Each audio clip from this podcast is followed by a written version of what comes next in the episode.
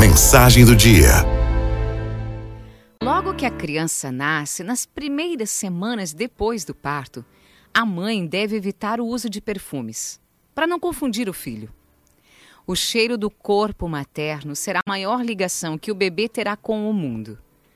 Tanto que ele costuma chorar no colo de qualquer um, menos no colinho da mãe, pois reconhecerá imediatamente o cheiro do pescoço. Só o olfato já o acalmará.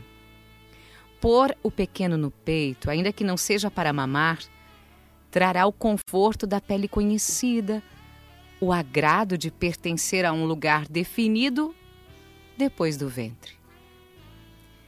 É pela respiração que nos sentimos amados, antes das palavras, antes dos gestos.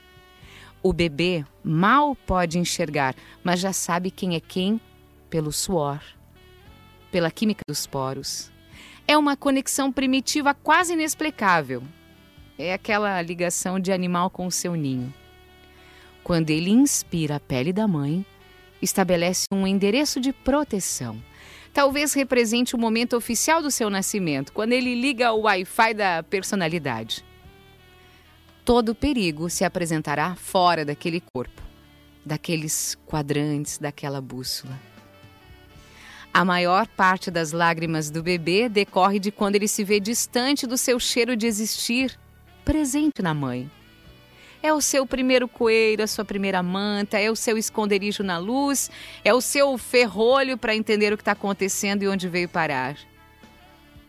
Suas lembranças mais antigas descendem do faro, o seu canal de comunicação com os outros.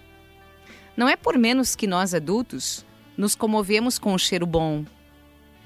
Surgiu certamente do berço, da nossa fulminante e arrebatadora estreia. Eu, por exemplo, sou apaixonado por hortelã.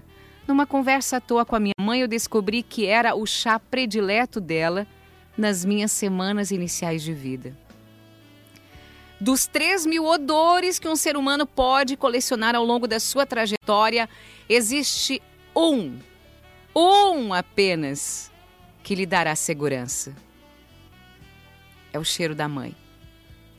Quando abraçamos a nossa mãe, refazemos a mágica da fragrância fundadora.